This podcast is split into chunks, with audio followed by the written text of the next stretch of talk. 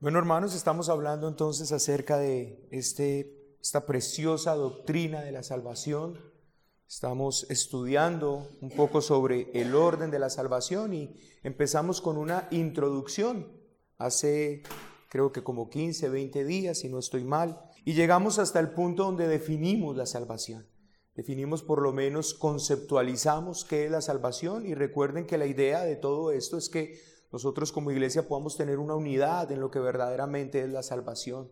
Puesto que dijimos que muchas veces si se le preguntara a una persona, dígame qué es ser salvo, podríamos encontrar tantas respuestas como personas se les pregunte. Así que lo que dijimos en ese momento sobre la salvación, y con esto voy a empezar esta segunda parte para poder terminar como esta introducción de la salvación, dijimos que es la aplicación de la de los beneficios de la obra redentora de Cristo a los elegidos.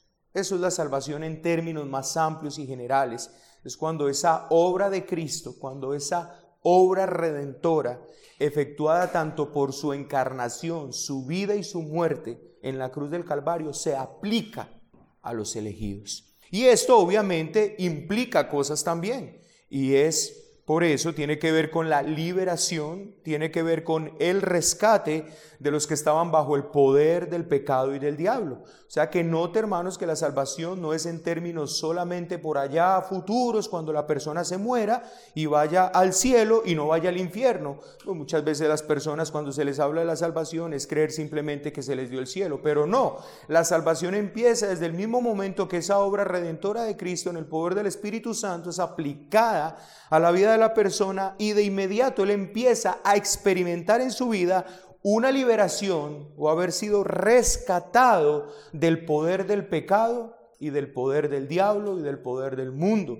Pero es también, obviamente, a causa de haber sido rescatado de esto, que por lo tanto es liberado de la ira de Dios a causa de esos pecados. ¿Cuál es la razón por la cual usted y yo, hermanos, no experimentaremos la ira de Dios? Bueno, porque la obra de Cristo y el perdón de nuestros pecados ha hecho que la ira de Dios sea desviada. Es precisamente la palabra propiciación. Pero también entonces, hermanos, ha sido la liberación del castigo eterno que usted y yo merecíamos a causa de nuestros pecados. Pero también es algo positivo. Note que no solamente es negativo, no solamente es que el Señor nos quitó el pecado, no solamente es que nos liberó de la, de la condenación eterna, no solamente es que eliminó la ira de Dios, sino que de manera positiva es la libertad a una nueva vida. Es a una vida abundante como la palabra de Dios lo dice. Y todo esto solo y exclusivamente por la gracia de Dios. Eso es la salvación en términos generales. Ahora, cuando hablamos del orden de la salvación, estamos hablando en que en la Biblia parece verse como una especie de cronología con respecto a la salvación, o digámoslo más bien de la siguiente manera, tiene como unos estadios o etapas. Pero no quiero con esto que nos confundamos y que pensemos en la salvación como algo progresivo, como algo que la persona está alcanzando. No, la santificación es algo progresivo. Usted cada vez está siendo más santo y está siendo más conformado a la imagen de ese varón perfecto. Eso es progresivo. No es lo mismo usted lo que era hace un año. Usted ha progresado en santidad. Pero no quiero que veamos estos estadios o estas etapas de la salvación como si la salvación fuera algo progresivo, como si usted y yo estuviésemos siendo más salvos hoy de lo que fuimos hace un año. No es lo que estamos hablando para que por favor no nos vayamos a confundir. De lo que estamos hablando es que en la vida de una persona que ha sido salvada, que ha sido salvada por Dios, suceden muchas cosas, pero no todas estas cosas suceden paralelas o suceden todas a la misma vez. Eso es lo que estamos hablando cuando hablamos de que en la Biblia se nos muestra que en la salvación de una persona parecen haber unos estadios o unas etapas. Pero seguro, a medida que usted y yo avancemos en este estudio, vamos a ir comprendiendo con más claridad esto.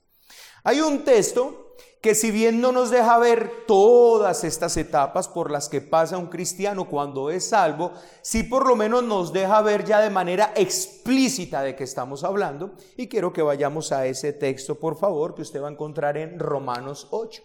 Romanos 8. Y usted va a leer conmigo desde el verso 28 para que entremos en contexto hasta el verso 30. Mire lo que dice el texto. Y sabemos, y sabemos, estamos enterados, conocemos que a los que aman a Dios, todas las cosas les ayudan a bien.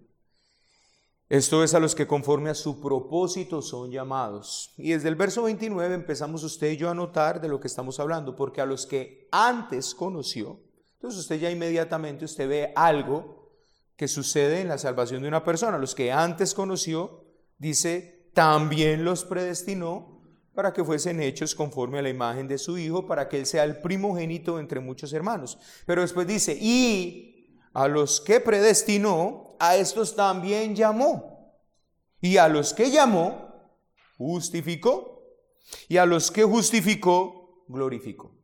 Así que usted y yo podemos por lo menos ver aquí cuatro estadios o cuatro etapas. ¿Cuál es? Por las que pasa una persona que ha sido salva. Bueno, usted y yo vemos que pasan por un conocimiento de Dios, pasan por una predestinación, pasan posteriormente por un llamado, posteriormente pasan por una justificación y luego por una glorificación. De eso es lo que estamos hablando cuando hablamos del orden de la salvación. Así que lo que usted y yo vamos a analizar es cada una de esas etapas qué significan en nuestras vidas y obviamente qué implicaciones tiene para nuestras vidas. Porque la idea no es solamente dar una enseñanza teológica, sino hacer aplicaciones pastorales con respecto a cada uno de estos estadios. Puedes ver o podemos ver, hermanos, que en este texto dice que sobre el salvado hay una predestinación, también hay un llamado, hay una justificación, hay una glorificación y no todo esto sucede en el mismo instante. Bueno, en la eternidad de Dios sí, o en el eterno presente de Dios, o en esa infinidad que vimos de Dios precisamente hace unos días, ahí sí todo pasó en un mismo instante porque todas las cosas están presentes en Dios en un mismo momento. Pero para usted y para mí no sucedieron en un mismo instante. En nuestra cronología, en nuestro tiempo, en nuestro cronos, no suceden todas estas, todas estas etapas en un mismo momento. Así que los escogidos serán llamados, los llamados serán justificados, los justificados serán inevitablemente glorificados y cada una de estas cosas y otras más que usted y yo vamos a estar viendo se van a estar desarrollando entonces en este estudio. Entonces es un proceso que comenzó en la mente de Dios. La salvación es de Dios y por eso nosotros establecimos al principio, la, primera vez que estuvimos hablando acerca de esto, la importancia de que conociéramos algo acerca de Dios y algo acerca del hombre para que usted y yo podamos entender y sacar el mayor provecho a la salvación. Recuerden hermanos que hablamos que para poder sacar lo mejor de estas enseñanzas, usted y yo debemos de saber primero que Dios es soberano y que Dios es santo. ¿Se acuerdan? Fueron dos atributos que vimos de manera particular. Dios es soberano y Dios es santo. Pero no solo vimos un poco de teología propia, sino que también vimos un poquito de antropología cuando hablamos de el hombre. ¿Cuál es el estado en que se encuentra el hombre? Así que cuando hablamos de la santidad de Dios y de la soberanía de Dios y del estado en que se encuentra el hombre, se nos hace inevitable hablar entonces de la salvación y la necesidad que tiene el ser humano de ser salvo. Así que también usted y yo nos vamos a dar cuenta de una cosa, que en nuestra experiencia de salvación hay un proceso también. Note que nosotros somos llamados por Dios y que a veces de una manera inconsciente sentimos este llamado. Luego hay una confesión consciente y no todo esto pasó en un mismo instante. Usted pudo haberse sentido inquieto, una predicación de una palabra pudo haber hablado a su corazón y posteriormente a este llamado consciente o inconsciente de parte de Dios a su vida, usted hizo una confesión consciente de esa necesidad espiritual. Señor, sálvame por favor, que yo estoy pereciendo, o yo perecí, mejor dicho. Pasamos después por una experiencia de conversión. Usted empieza a experimentar en su vida esa conversión. Usted empieza a experimentar que eso que antes amaba ya no lo ama y que eso que antes aborrecía eh, eh, antes que ahora eso que antes aborrecía, ahora usted por el contrario lo ama, ¿cierto? Y usted experimenta en su vida el arrepentimiento y usted se vuelve entonces a Dios. Entonces usted empieza a experimentar esa transformación tanto interna como externa en su vida y hermanos, usted de esta manera está experimentando también en su salvación como etapas, como estadios. No todo eso lo ve en el mismo instante. Y eso terminará cuando usted llegue a su gloria, a la gloria del Señor, y ciertamente que será algo que usted experimentará.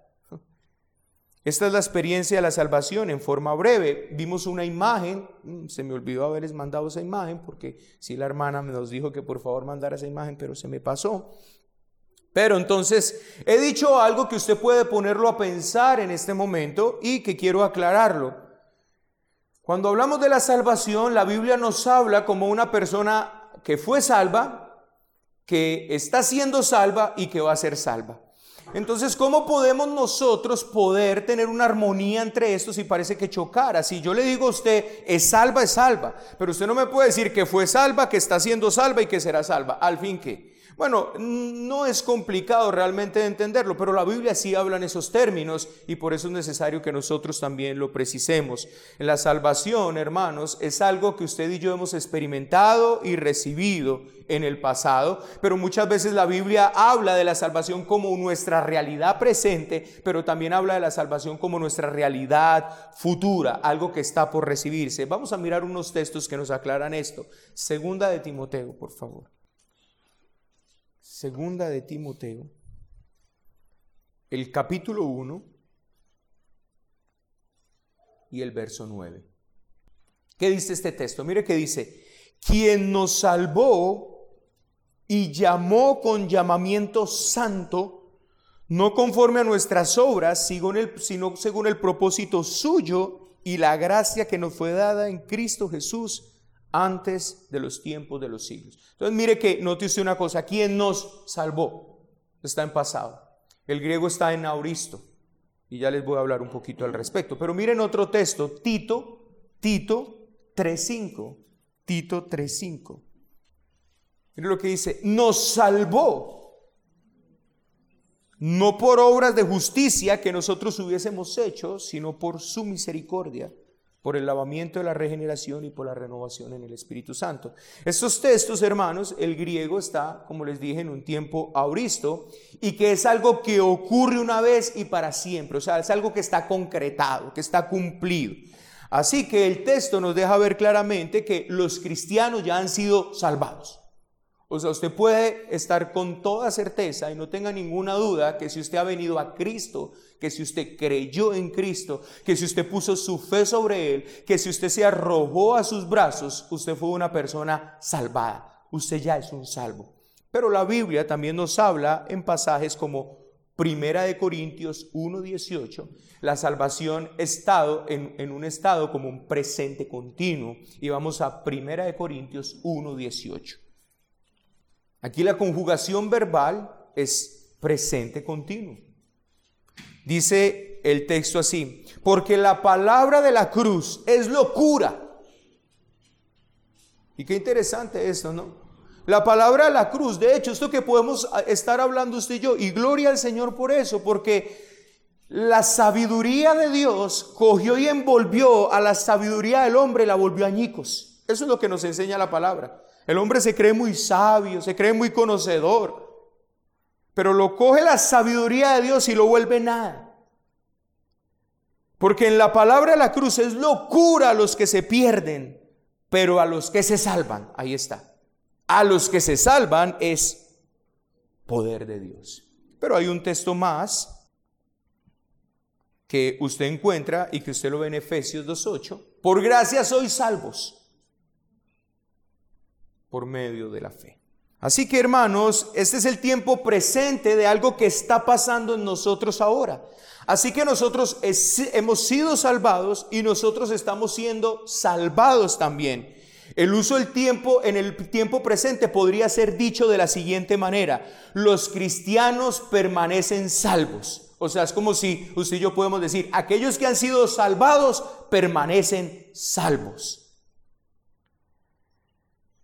Porque por gracia sois salvos, esa es la idea de que la gracia, de que por la gracia de Dios permanecen salvos. O sea, hermanos, esto lo que está diciendo es una cosa. Dios no solamente nos salvó allá en pasado, el Señor sigue haciendo que nosotros permanezcamos en esa salvación. Eso quiere decir una cosa y tiene implicaciones pastorales para nuestras vidas, que si nuestro Señor nos hubiese dado la salvación y después hubiera dicho, consérvela y guárdela, nadie sería salvo. Nadie sería salvo. La razón por la que usted y yo, hermanos, vamos a terminar esta carrera es porque usted que ha sido salvo, el Señor, hermanos, si bien nos invita a nosotros a perseverar en esa salvación y dice la palabra del Señor que crezcamos en esa salvación, eh, nosotros podemos permanecer en esa salvación y guardar esa salvación y luchar en esa salvación porque Él está produciendo en nosotros el querer y el hacer, ocupados en vuestra salvación porque Dios está produciendo tanto el querer como el hacer. O sea, la razón por la que usted y yo vamos a terminar es porque el Señor va a terminar con nosotros. Pero también la escritura habla de la salvación en tiempo futuro. Mateo 10, 22 dice así, y seréis aborrecidos de todos por causa de mí, mas el que persevere hasta el fin será salvo. Mas el que persevere hasta el fin será salvo. Mateo 24, 13 también. Mas el que persevere hasta el fin, este será salvo. Hermanos, eso quiere decir que si somos conscientes de esto que estamos hablando, cuando la Biblia nos presenta a nosotros la salvación, nos la presenta de una manera que usted y yo veamos que es una obra completa, desde el pasado hasta el futuro, pasando por el presente. El Señor nos salvó, el Señor nos está salvando y el Señor nos salvará. Y esto lo que implica, hermanos, es que uno que ha experimentado la verdadera salvación del Señor, la gracia del Señor en su vida, él será guardado en su salvación hasta el final. Pero esto cuando se ve, hermanos, hasta el final. Hasta el final. Y esto no quiere decir, mi querido hermano, que usted ande dudando de su salvación, pero cuántas personas hemos visto que al parecer han arrancado, que han empezado a cruzar una vida eh, supuestamente cristiana, que han andado supuestamente los caminos cristianos y que lo más seguro es que ellos decían sobre sí mismos que eran personas que eran salvas, pero terminaron apostatando de la fe. Ahora, si usted y yo somos conscientes de lo que estamos hablando, entonces también somos conscientes de esto que vamos a decir, que una persona que se aparta de la fe es que nunca estuvo en la fe verdadera. Eso usted yo podemos decirlo de manera categórica, por eso usted y yo enseñamos y, y que esto no sea una confusión en nuestras cabezas, que el que es salvo nunca va a perder esa salvación, porque la salvación no está en sus manos, sino que está en las manos del Señor. Así que el punto no es si una persona perdió su salvación o no perdió su salvación. El punto es si esa persona verdaderamente fue salva, si esa persona verdaderamente se arrepintió, si esa verdadera pues, persona tuvo una fe de Dios. Y ese es uno de los grandes problemas, hermanos. El problema es que la fe que Dios exige para la salvación no es tu fe, es la fe que Él da. ¿Ves? Por gracia sois salvos por medio de la fe y esto no de vosotros. Así que la pregunta, ¿qué no es de vosotros? Nada, ni la gracia ni la fe. Todo eso completo no es de vosotros. Por gracia sois salvos por medio de la fe. Hermanos, la fe que se aferra al Señor, la fe que la Biblia nos pide que se aferra al Señor, por muy pequeña que sea esa fe como don de Dios, nunca se soltará del Señor. Ese es el punto que usted y yo debemos ser conscientes en este momento. Así que el hecho de que a veces se hable de la salvación como algo que ya ha ocurrido, algo que actualmente está ocurriendo y algo que todavía va a ocurrir, claramente implica un orden, si ves, pasado, presente y futuro. Así que vamos a comenzar, hermanos, Hablando entonces de la elección. Si ya entramos en esta introducción y ya entendimos bien, vamos a tomarnos un tiempo más para que hablemos acerca de la elección. Romanos 8:29 será siempre el pasaje que vayamos a estar mirando. Simplemente téngalo ahí y yo se lo voy a leer. A los que antes conoció, también los predestinó. A los que antes conoció, también los predestinó. Bueno, hermanos, ante todo existe la omnisciencia de Dios, lo que significa que Él conoce a todos los seres humanos antes de que tengan existencia física.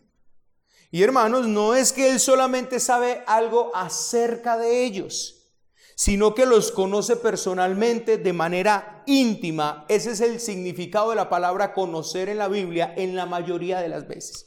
O sea, cuando el texto dice aquí, a los que antes conoció, no es simplemente de aquellos de los cuales tuvo información. En el Romanos 8:29, ¿cierto? Algunos dirán, hermanos, y este es, uno, e, este es uno de los argumentos de una teología errada que dice, sí, a ver, vamos a pensar en la predestinación de la siguiente manera. Dios desde el pasado miró hacia el futuro y conoció supo quienes iban a hacer una elección por él y por lo tanto él les eligió.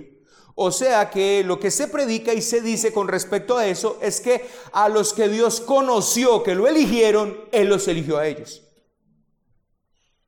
Pero hermanos, eso es un error teológico y todo esto por lo que hablamos de antropología anteriormente.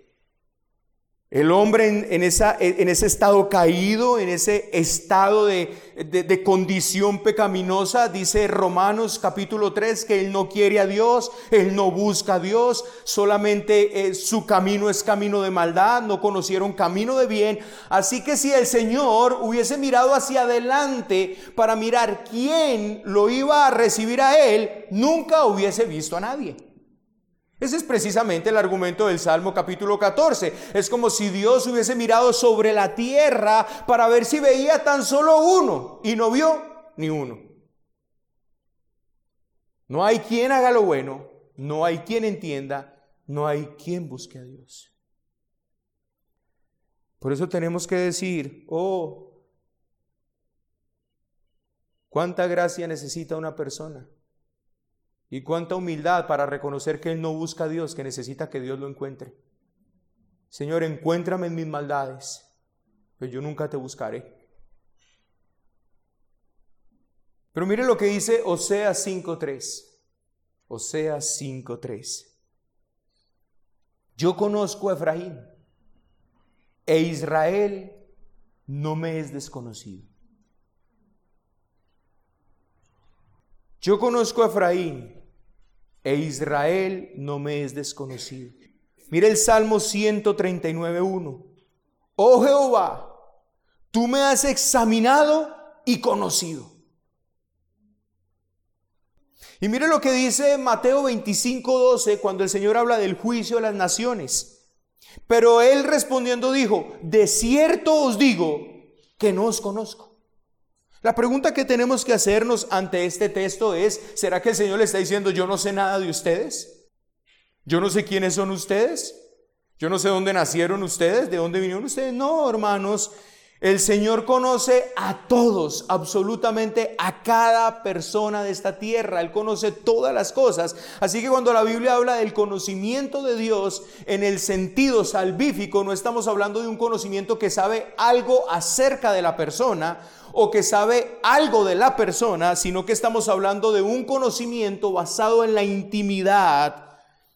Por eso dice Jeremías 29:11 porque yo sé los planes, mire lo que dice el Señor sobre su pueblo, porque yo sé los planes que tengo acerca de vosotros, dice Jehová, planes de bienestar y no de mal para darlos por venir y esperanza. Y esto basado en qué? Basado en esa relación íntima que el Señor tiene con su pueblo. Así que hermanos, usted y yo debemos saber, no sé cómo explicar esto mentalmente, no puedo hablarlo porque no lo comprendo del todo, pero lo único que yo sé es que antes de todas las cosas, de que Dios hiciera todas las cosas, Dios tuvo una relación íntima con un pueblo. La Biblia nos habla que este pueblo tuvo una relación íntima con Dios desde antes de la fundación del mundo. Cuando la Biblia dice a los que antes conoció, es que se relacionó con ellos, que tuvo una relación cercana con ellos. La palabra proginosco, que es la palabra griega que se traduce aquí como conoció, aparece cinco veces en el Nuevo Testamento. Pero de manera particular aparece una vez más aquí en el libro de Romanos, en el capítulo 11, en el verso 2. Y mire lo que dice, no ha desechado Dios a su pueblo, al cual desde antes conoció. Otra vez aparece la palabra en ese mismo sentido. Y si usted y yo nos movemos a Deuteronomio, de inmediato nos daremos cuenta que allí usted y yo tenemos la razón por la cual Dios escogió a ese pueblo y no fue porque escogió de antemano que vio algo bueno en ellos, sino por su voluntad. Mire Deuteronomio 7, 6, 8 Mire lo que dice, porque tú eres pueblo santo para Jehová tu Dios, Deuteronomio 7, 6, 8. Jehová tu Dios te ha escogido para hacerle un pueblo especial, más que todos los pueblos que están sobre la tierra, no por ser vosotros más que todos los pueblos os ha querido Jehová y os ha escogido, pues vosotros eras el más insignificante de todos los pueblos, sino por cuanto Jehová entonces lo que deseo dejar claro, hermanos, en este punto es que el conocimiento del que estamos hablando aquí en Romanos 8 no es un conocimiento de saber algo acerca de alguien, sino que es el conocimiento basado en una relación íntima. Es como dice Génesis 4.1, conoció a Adán a su mujer Eva, la cual concibió y dio a luz a Caín. La pregunta es, ¿Conoció? ¿Fue que se la presentaron? ¿Conoció algo de ella? No, hermanos, sabemos que la Biblia utiliza esa palabra conocer para hablar de una relación de intimidad. Así que una vez que usted y yo decimos esto, podemos estar seguros, hermanos, que la Biblia nos garantiza que ese pueblo al cual Dios predestinó para salvación fue porque Él tuvo una relación cercana de amor con ellos antes de la fundación del mundo. Y no sabemos cómo fue esto en la eternidad, no sabemos cómo se gestó esto en la eternidad pasada, si lo podemos hablar en esos términos, pero sabemos que así fue. Hubo una relación de Dios con su pueblo. Y por eso, hermanos, es que eh, escuche cómo, cómo nos llama la Biblia a nosotros. La Biblia a nosotros, ustedes, mire, ustedes que están aquí son ovejas. ¿Cierto? Son ovejas. Pero por allá en el mundo hay también ovejas del Señor y que en este momento pueden estar incluso en una secta. Pero son ovejas del Señor.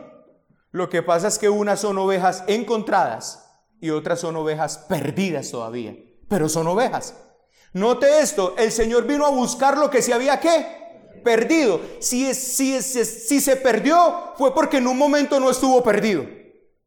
¿Me estoy haciendo entender lo que le quiero decir esto? El Señor vino a buscar lo que se perdió, pero si se perdió fue porque, mire la moneda perdida, la, la, parábola de la moneda perdida, es que ella en un momento tenía su moneda y se le perdió. Si usted busca algo que se le perdió es porque usted en un momento lo tenía en su mano. Si ves, Dios tuvo un momento a este pueblo en su mano, se relacionó con este pueblo, pero este pueblo se perdió.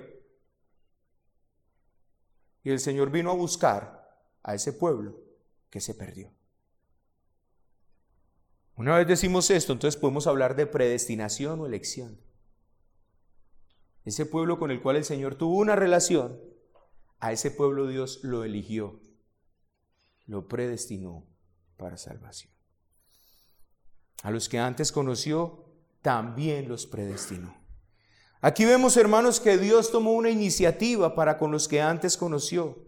A estos con que ya había entrado en un conocimiento íntimo, que ya había amado, los predestinó y los escogió para salvación. Entonces, en primer lugar vamos a definir la elección y en segundo lugar vamos a ver la obra de Dios en la elección. Y en tercer lugar, vamos a ver la enseñanza bíblica sobre la elección. Primero vamos a definir la elección, segundo vamos a ver la obra de Dios en la elección y posteriormente vamos a mirar cómo la Biblia nos enseña acerca de la elección.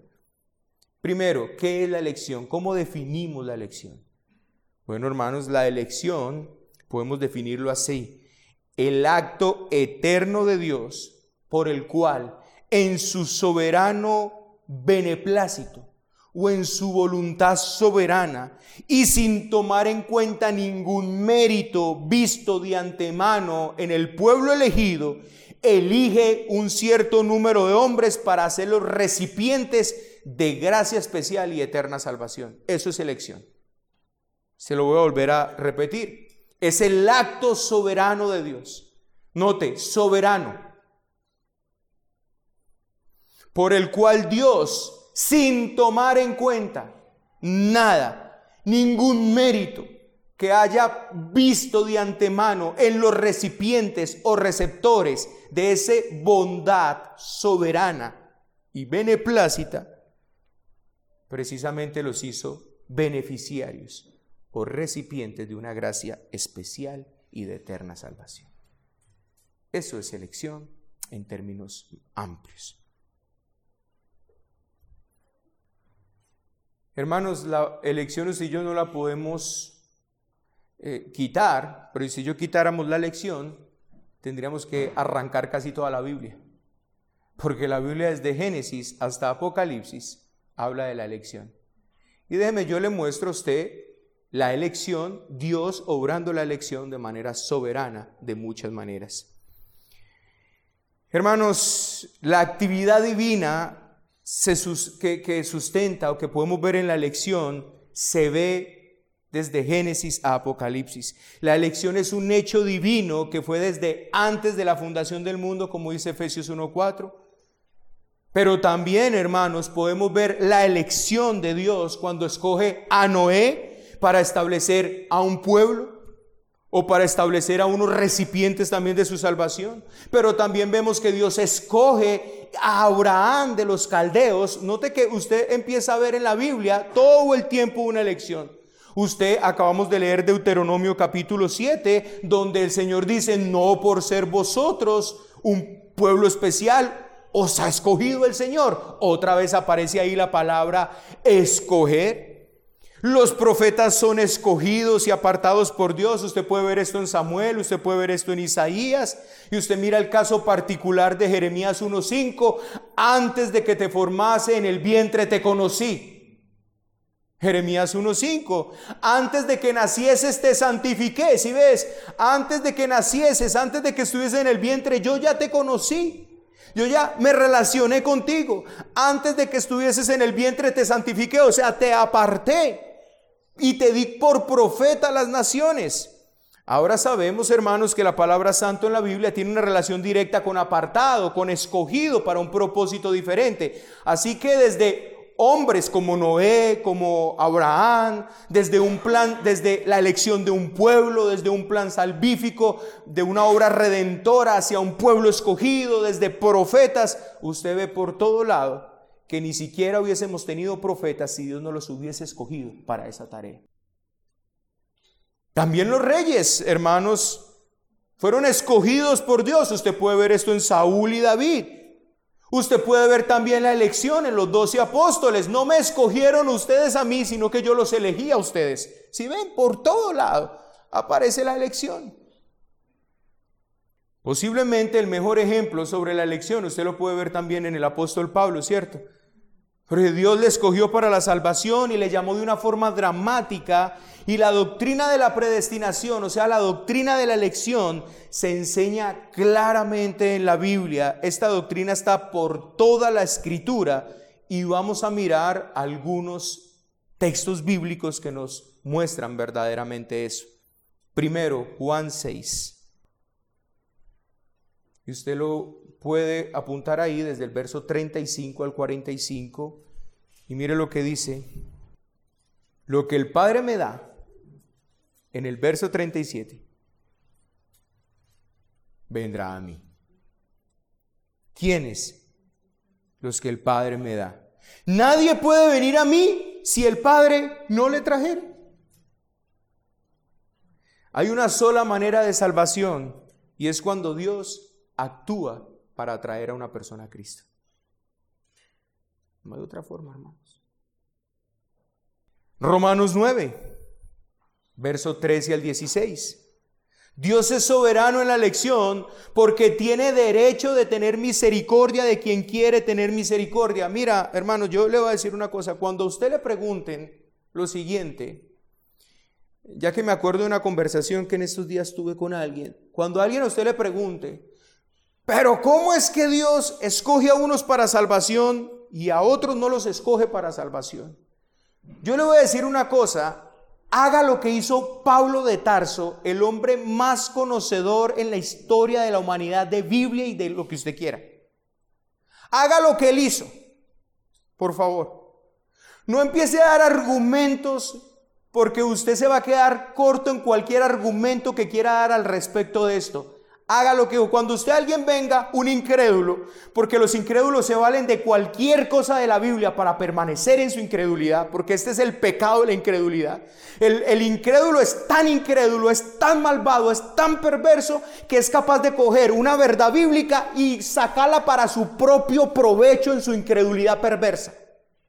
Así que cuando usted un incrédulo que está en su incredulidad y en su perversidad, venga y le diga, ¿por qué es que Dios escoge a unos y a otros no los escoge para salvación? Usted haga lo que hizo Pablo. A Pablo le preguntaron una vez, ¿por qué Dios hace eso? O no es que le hayan preguntado, Pablo se anticipa a esa pregunta. Entonces usted me dirá a mí, dice Pablo, usted me preguntará a mí, ¿por qué Dios hace eso? ¿Por qué Dios inculpa entonces? Usted respóndale tan sencillo como él respondió. Usted no es nadie para altercar con Dios. Usted lo que tiene que hacer es humillarse y pedirle a Dios que tenga de usted misericordia, no alterque con el Dios soberano que tiene derecho de hacer vasos de uso noble y vasos de uso ordinario. Él es Dios y con Él no se alterca.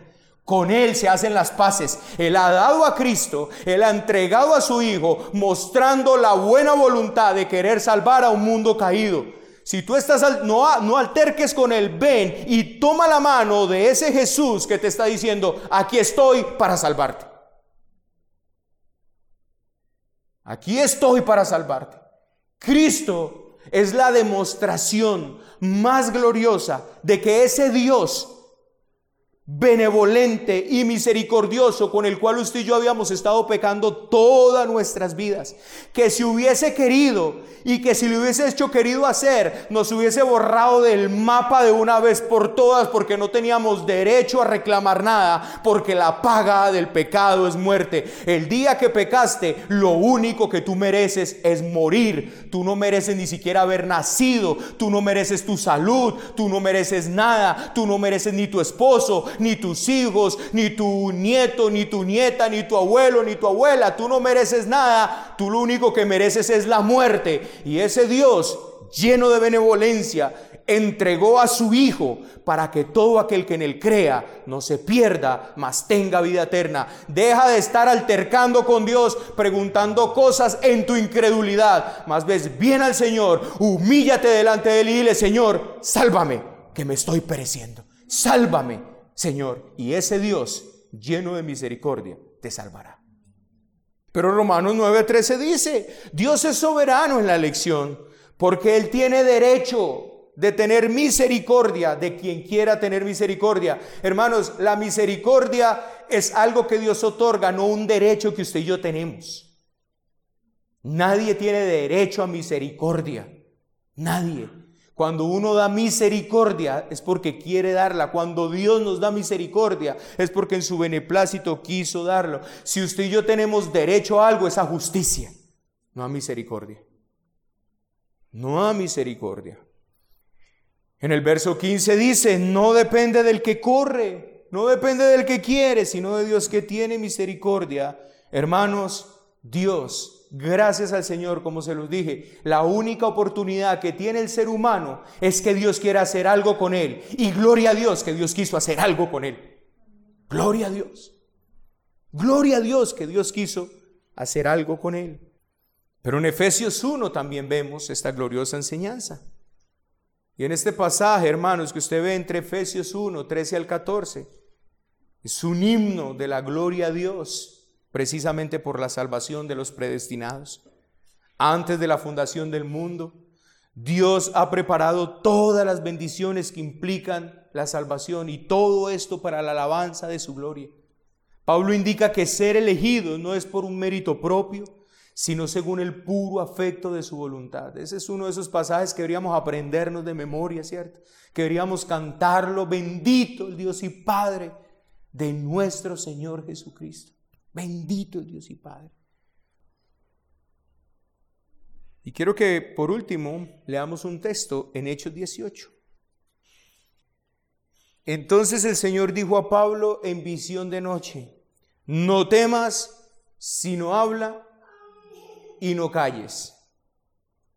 Mira lo que dice, no temas, sino habla y no calles. Ahora, ¿qué es lo que el Señor le está diciendo a Pablo aquí? Pablo, no temas, sino habla y no calles. ¿Qué? Porque yo estoy contigo y ninguno pondrá sobre ti la mano para hacerte mal, porque yo tengo mucho pueblo en esta ciudad. ¿Cuál es el llamado del Señor a Pablo aquí? ¿Y cuál es el llamado, una aplicación que quiero hacer para usted y para mí esta mañana? Hermanos, la doctrina de la predestinación, en vez de desmotivarnos a predicar, tiene que motivarnos a predicar. Y yo le voy a decir por qué. Mira cómo la teología nos puede jugar una mala pasada. Si usted y yo miramos este texto y si usted y yo entendemos la predestinación, usted y yo tenemos todas las razones para predicar y predicar vehementemente y no temer temor y seguir yendo a Nueva Armenia a predicar y predicar acá y predicarle a los vecinos y predicarle a todos cuanto podamos y hablar la palabra y no callarnos. ¿Por qué? Precisamente porque Dios predestinó. Porque si Dios no hubiese predestinado, ahí sí que podemos decir, ¿para qué predicamos? Si lo ven, hermanos, que eso es lo que usted y yo deberíamos decir. Si Dios no hubiese predestinado, usted y yo deberíamos decir, ¿para qué predicamos? Porque si Dios no hubiese predestinado, nadie creería nuestra predicación. Pero debido a que el Dios soberano ha predestinado a un pueblo, ha querido soberanamente salvar un pueblo. Esa es la motivación que usted y yo tenemos de ir a predicar, de que cuando Dios lo quiera hacer así, no hay nadie quien se oponga a su bendito evangelio y a la palabra que usted y yo prediquemos, porque su gracia es irresistible. Cuando usted y yo, hermanos, nos encontremos ante eso, digámosle, Señor, ¿sabes qué? Yo puedo ir a predicar, puedo seguir hablando y no importa qué tan dura, qué tan testaruda, qué tan necia sea esa persona. Señor, si mi fe estuviera en esa persona, jamás le seguiría predicando. Pero como tú en tu palabra dice que tú tienes un pueblo y esa persona puede estar dentro de ese pueblo, yo le seguiré hablando, yo le seguiré diciendo, yo seguiré insistiendo y por más obstinada que sea esa persona, nunca podrá oponerse a tu bendita gracia irresistible y a tu predestinación eterna. ¿Me entienden, hermanos? No, eh, los impíos toman la predestinación y dicen, si Dios ya predestinó a todos, ¿para qué entonces predicamos? Los piadosos que entienden verdadera teología dicen, Señor, mi mayor motivación para predicar es que tú predestinaste. Por eso puedo ir a predicar y saber que mi trabajo en el Señor nunca será en vano. Que cuando el Señor quiera usar mi predicación para salvar a alguien, lo hará. Por eso si yo no debemos desmotivarnos nunca. Por eso como el Señor le dijo a Pablo aquí, no temas, sino habla y no calles. ¿Qué es lo que el Señor le está diciendo a Pablo? No temas, sino habla y calles. No es pelear. No es que vaya y pelee con ellos y contienda con ellos. No es lo que el Señor está diciendo aquí a Pablo. Entra, no temas, no calles. Es no calles el Evangelio, no calles la palabra. Sigue predicando. Entra a ese pueblo, sigue enseñando. No tengas temor de ellos. Nadie te hará daño. ¿Sabe por qué? Porque yo tengo allí mucho pueblo y tú eres el canal que voy a usar para salvar ese pueblo. Y mientras ese pueblo no sea salvo, nadie te podrá la mano encima porque yo estoy contigo ese pueblo yo lo voy a salvar por medio de ti, Pablo. Ve, predica, habla, insiste, no calles. Eso es lo que usted y yo tenemos que hacer, hermanos. No calle.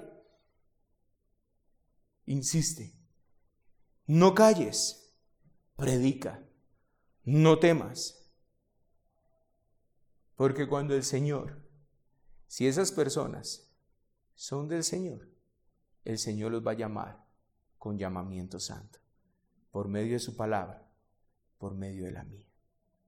La predestinación, hermanos, nos lleva a dos cosas. Uno, usted que es salvo, solamente piense en una cosa. Usted que es salvo, usted que la gracia de Dios le llamó, usted que la gracia de Dios le eligió, piense una cosa. Usted. Usted. Yo. ¿Saben que hay algo que a mí me sobrecoge realmente? Pensar en la predestinación. Yo, Señor, de siete mil, siete mil millones que supuestamente tiene este mundo, tú te fijaste en mí, un pecador como yo. Una persona que nunca quería mirar hacia ti. Yo, Señor, tú me miraste a mí. Uy, hermanos, a mí la predestinación me sobrecoge. Y debería sobrecogerte a ti. Señor, tú me miraste a mí con agrado, habiendo incluso, y perdón me uso esta expresión, personas más buenas que yo, y póngose buenas entre comillas.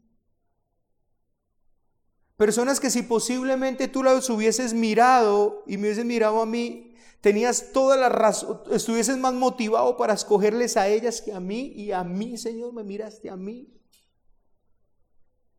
Oh, hermanos, si estas doctrinas no nos sobrecogen de gratitud al Señor, no nos llevan a, a, amar al Señor, a darle gloria al Señor, porque precisamente Él nos miró cuando usted y yo éramos unos perversos pecadores, por eso dice Efesios por eso dice Efesios, y Él, y, este es el amor de Dios cuando usted y yo estábamos muertos en delitos y pecados, es que el Señor nos hizo una obra a nosotros, no cuando nosotros nos comportamos bien. Y por eso hoy tengo para decirte, ven al Señor hoy, Ven al Señor, el Señor no está esperando que una persona se comporte bien para hacer algo. Tú que estás en tu pecado, tú que estás en tu maldad, tú que estás en la incredulidad y en la dureza de tu corazón, ven hoy al Señor, arrepiéntete hoy, ven al Señor y Señor, ten misericordia de este pecador, ten misericordia de mí. Y ciertamente te aseguro, como dice la Biblia, que el Señor tendrá misericordia de ti. No te preguntes solo lo que no tienes que preguntarte. Ven hoy al Señor y tu iglesia. Tú agradece al Señor. Porque cuando éramos pecadores, Cristo mostró su amor para con nosotros. Oh hermanos, la predestinación. Yo, Señor, tuviste compasión de mí. Pero que esto te anime a que si Dios tuvo compasión de ti, la puede tener de cualquiera. Porque tú y yo no somos mejores que nadie, ni éramos mejores que nadie, ni nos escogió por ser mejores. Si Dios tuvo compasión contigo, la puede tener con el que, mire, con ese que usted vea y diga, no, ahí no hay, ahí no hay nada que hacer. Oh hermanos, para el hombre es imposible, pero para Dios es posible. Ahí donde tú dices, no hay nada que hacer, mírate a ti. Y reconoce, porque si tú miras a una persona y dice, no hay, no, no hay nada que hacer, mírate a ti y reconoce que contigo no había nada que hacer, pero el Señor hizo algo. Y el Señor hizo algo conmigo. Y con ese que usted dice, no, no hay nada que hacer, este es un increíble, este, este es amor. No, hermanos, ahí usted puede ver la gloria de Dios en la salvación. Padre, damos muchas gracias por